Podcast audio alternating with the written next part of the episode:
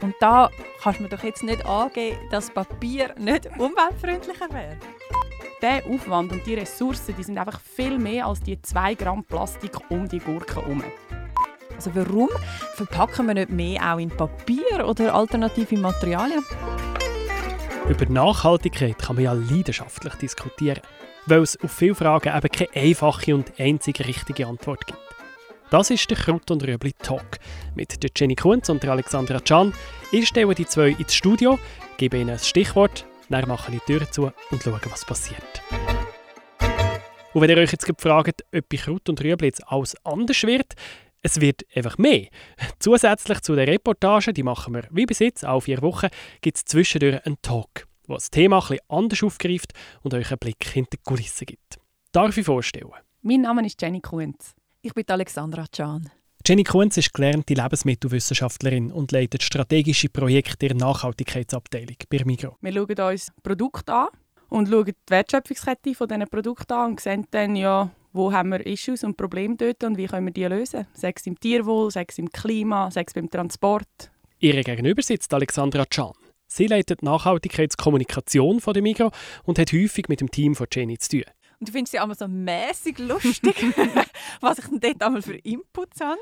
Ja, lustig ist vielleicht das falsche Wort, aber du kommst halt von einer anderen Seite. Du hast immer ähm, unsere Konsumenten und, und Leute, die in den Laden gehen, im Kopf. Und ich habe natürlich immer unsere, unsere wissenschaftlichen Studien und Analysen im Kopf. Und das äh, ist halt manchmal nicht genau das Gleiche.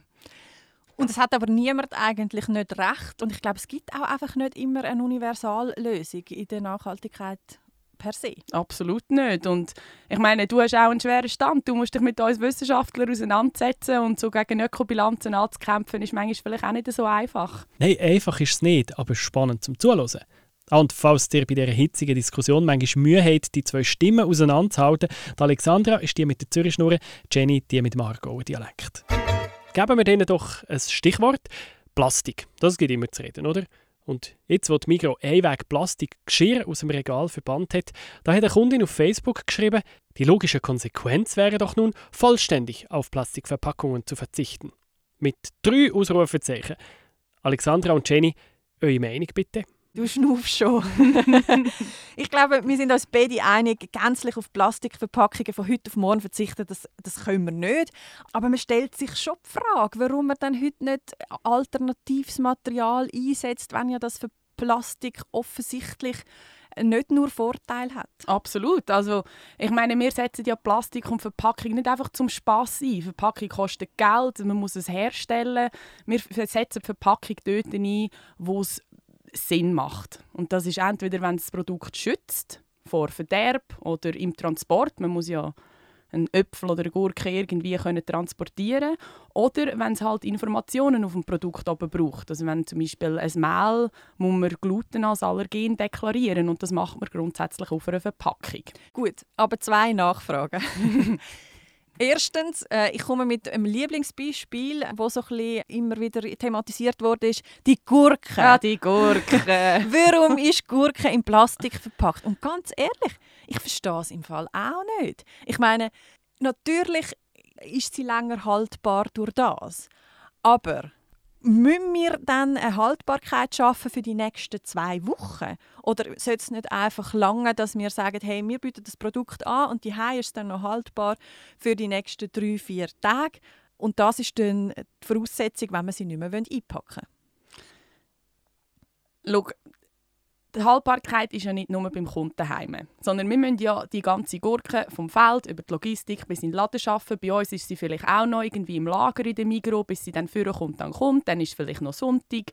Ähm, nachher dann kaufst du sie ein, dann merkst du, ah, ich habe gar keine Lust zum Gurkensalat machen heute Abend, ich mache es doch erst übermorgen. Und wenn die Gurken nicht verpackt werden, garantiere ich dir, die ist dir schlampig. Nachher dann im Kühlschrank rein und im dümmsten Fall kannst du sie dann nicht mehr brauchen und rührst sie fort.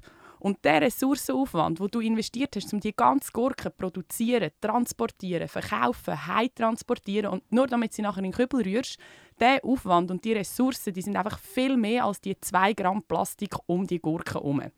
Und dort haben wir einfach einen klassischen Zielkonflikt, oder? Willst du jetzt weniger Plastik oder willst du weniger Food Waste? Da habe ich kein Gegenargument mehr. 1 zu 0 für dich. Aber ich möchte bei der äh, Thematik vom Mehl wieder einsteigen. Du hast gesagt, eben, das Mehl muss ja verpackt werden, aber das Mehl ist nicht in Plastik verpackt. Das Mehl ist in Papier. Und dort kannst du deine Informationen perfekt draufschreiben. Also warum verpacken wir nicht mehr auch in Papier oder alternative Materialien? Wo es Sinn macht, machen wir das ja bereits. Ähm, es macht einfach nicht überall Sinn, oder? Und da kommt jetzt wieder mein Wissenschaftsherz führen. Wir berechnen natürlich bei jeder Verpackung, welche Art ist am ökologischsten. Und das macht man ja normalerweise mit so einer sogenannten Ökobilanz. Ähm, und die Ökobilanz sagt einem am Schluss, welche von diesen Verpackungen braucht weniger Ressourcen und hat weniger Einfluss auf das Klima, auf Wasser etc. Und jetzt beim Mehl hat man können sagen, ja, mal, Papier ist die ökologischste Version. Bei einer anderen Verpackung ist es eben nicht Papier, sondern Plastik. Ja, aber Jenny, dann laufe ich in dem Mikro ein Gestell weiter und dort stehen Törnli verpackt in Plastik. Und da kannst du mir doch jetzt nicht angeben, dass Papier nicht umweltfreundlicher wäre.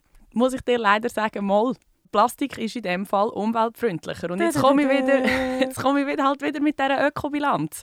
Und das Problem ist, dass du einfach viel mehr Papier brauchst, um die Hörnchen einpacken als Plastik. Das Plastik wiegt vielleicht etwa 5 Gramm, um die Hörnchen einpacken. Wenn du Papier nehmen brauchst du etwa 20 Gramm. Und jetzt sage ich irgendeine Zahl. Das heißt, du brauchst viermal so viel Papier wie Plastik. Und das tut sich dann eben in der Ökobilanz auswirken. Du brauchst mehr Fläche zum Anbauen, du brauchst mehr Pflanzenschutzmittel, mehr Wasser und am Schluss hast du einen größeren Klimaabdruck beim Papier als beim Plastik. Gut, Du sagst, das ist deine wissenschaftliche Argumentation. Das finde ich super. Das ist äh, in der Universität gelernt. Wir haben beide studiert. Wir wissen, die Universität ist manchmal schambar theoretisch. Weil wenn ich die in meinen Kübel schaue, habe ich trotzdem einfach wahnsinnig viel Abfall. Hey, das geht mir genau gleich. Mich regt das auf. Ich schaue am Abend in den Kübel und es ist auch voll Mikroverpackungen, oder? Eben, aber dann kannst du ja nicht einfach argumentieren mit einer Ökobilanz, weil die ist fertig beim Abfall. Und das geht ja dann noch weiter. Der Abfall muss verbrannt werden oder er landet vielleicht in der Umwelt und dann ist ja die, die Ökobilanz äh, stößt ja dann wie einfach auch an ihre Grenzen. Ja, das, das ist so. Also ich hoffe nicht, dass deine Plastikverpackungen irgendwo äh, in der Umwelt landen. Aber es ist schon so, oder? Wo, wo immer möglich äh, werden natürlich Verpackungen gewählt, wo du eben nicht musst in Abfall rühren sondern wo du zum Beispiel in die Mikro kannst zurückbringen wie PET. Äh, oder eben kannst du ins Altpapier rühren statt in Kübel, damit es eben rezykliert wird und man nicht wieder neue Ressourcen muss brauchen muss. Aber weißt, das ist ja auch ein bisschen utopisch, wenn du sagst, ja, du hoffst nicht, dass meine Verpackung im, in der Umwelt landet. Ja, natürlich gehe ich nicht ans Flussufer und lasse mein Zeug liegen äh, nach einem schönen Sommerabend. Aber es ist ja trotzdem so, dass ich dann vielleicht eine Chipspackung aufreiße und das kleine Überbleibsel von der Chipspackung, das ist mir dann wahrscheinlich auch schon mal im Gras liegen geblieben. Und da können wir, müssen wir doch einfach auch realistisch bleiben. Da können wir noch so damit argumentieren und sagen, ja, eben, das ist dann im Abfall und das wird dann schön verbrannt. Nichtsdestotrotz, es bleibt Plastik in der Umwelt und das ist einfach verheerend. Das ist so. Also das Thema Littering ist, ist ein Problem. Ähm, dort wären sicher Materialien, die sich einfacher abbauen, besser. Haben wir denn da nicht irgendwie schon Alternativen? Mal, die gibt es natürlich. Es gibt Bioplastik, sagt man dem, und der ist hergestellt aus Mais und aus Zuckerrohr. Das heißt, die müssen neu mit abgebaut werden. Das sind Flächen, die man ähm, auch für Nahrungsmittel könnte brauchen und die Frage stellt sich dann natürlich schon, ob man gerade in Ländern, die sowieso schon ein Problem haben mit Nahrungsmitteln, dann Flächen benutzen, um ähm, Verpackungen zu produzieren. Mhm. Und dort haben wir eigentlich immer gesagt, pff, das ist, glaube ich, ein, ein Problem. Aber, und das ist etwas mega Spannendes, es gibt jetzt mittlerweile Ansätze, die aus Abfall Bioplastik herstellen, also aus Kompost. Das ist spannend. Das ist sehr ja. spannend. Aber ist das dann in der, in der Herstellung nicht auch, eben, wir sagen jetzt, es ist Nahrungsmittelkonkurrenz, das leuchtet total ein und es ist ja dann wahrscheinlich auch, dort brauchst du wahrscheinlich auch Wasser und Pestizide und das musst du dann alles auch wieder berücksichtigen, mhm. da sind wir wieder bei der berühmten Ökobilanz, aber wie, wie funktioniert das, wenn du so aus, einer, aus einem Abfall Plastik herstellst, ist denn das, also verhebt das ja, mit klar, der Herstellung? Weil, weil der, der Abfall der würde nachher dann verbrannt werden oder in die Kompostanlage gehen. Statt dass man den eigentlich fortrührt, den Abfall, braucht man ihn wieder, also ihn wieder in den Kreislauf reinbringen, um wieder Verpackung herzustellen. Und mit dem hast du eigentlich zwei Flüge mit einer Klappe geschlagen. Du hast weniger Plastik Dafür haben die Zäune nichts zu fressen. Gut. Es fehlt dann am Tierfutter. Das habe ich aber auch schon gehört. Das, das ist so. Viel, äh, viel landet in der Lebensmittelindustrie als Tierfutter. Gerade zum Beispiel Schlachtabfall oder Rüstabfall aus der Industrie landet als Tierfutter. Aber ich glaube nicht, dass wir da wirklich konkurrenzieren würden, weil, wie du vorher gesagt hast, wir haben genug Abfall. Das stimmt. Ich habe aber trotzdem etwas vermisse ich noch in dieser Plastikdebatte. Das kommt irgendwie nie zum, ähm, zum Ausdruck. Eben, man redet von dieser Ökobilanz, warum Plastik dann schlussendlich als Material umweltfreundlich ist, papipapo. Aber ähm, das ist eine endliche Ressource, das wird aus Erdöl hergestellt und wir wissen, was Erdöl ähm, auf unserer Welt so kann anrichten.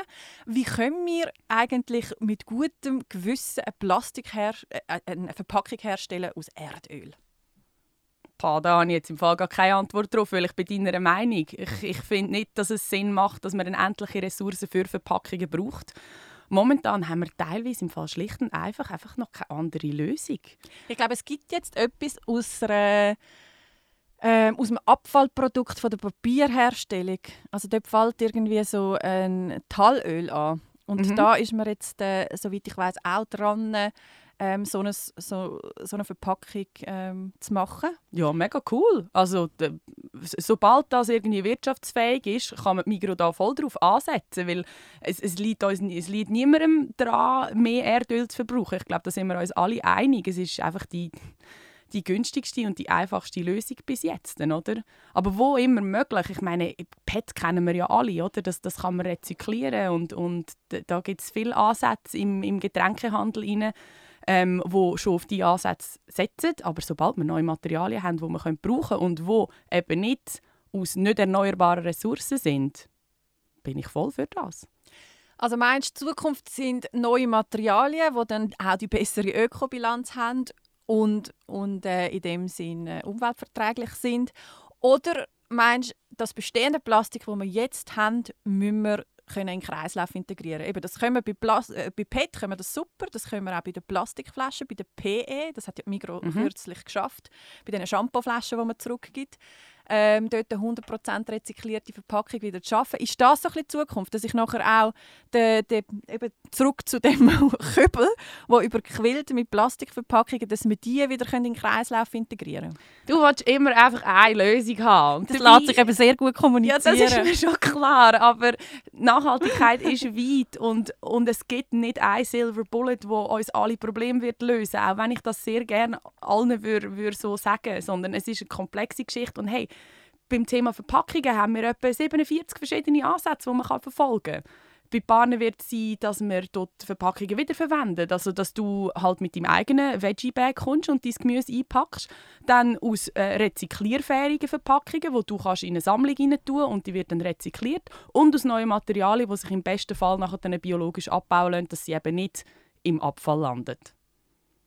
Ja, ich habe eigentlich selten keine Wörter mehr, aber ich finde jetzt, mit dem hast du eigentlich recht gut abgeschlossen. Oder? Ja, das freut mich. Eine sprachlose Alexandra, das gibt es auch nicht jeden Tag. Die zwei haben alles gesagt, jetzt seid ihr dran. Habt ihr ein Feedback zu unserem neuen Talk-Format oder Anmerkungen zum Thema, dann schickt es uns auf podcast.migro.ch. Kraut und Rüebli. Ich bin Nico und ich mache Nachhaltigkeit für euch verdaulicher. Das ist ein Podcast von Generation M, einem Nachhaltigkeitsprogramm von der Mikro. Alle Folgen können nachlesen auf www.generation-m.ch.